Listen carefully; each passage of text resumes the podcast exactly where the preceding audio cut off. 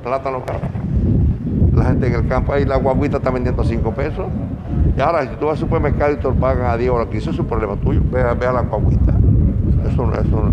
Naturalmente, es un. Digo, debo decirte una cosa: la materia prima han subido. El maíz y la soya para los huevos y los, y los pollos ha subido en el mercado internacional. Y el transporte ha subido. Es una explicación, pero la verdad que hay abundancia hay. ¿eh? Decir lo contrario es una. Pero bueno, algo tiene que decir la oposición.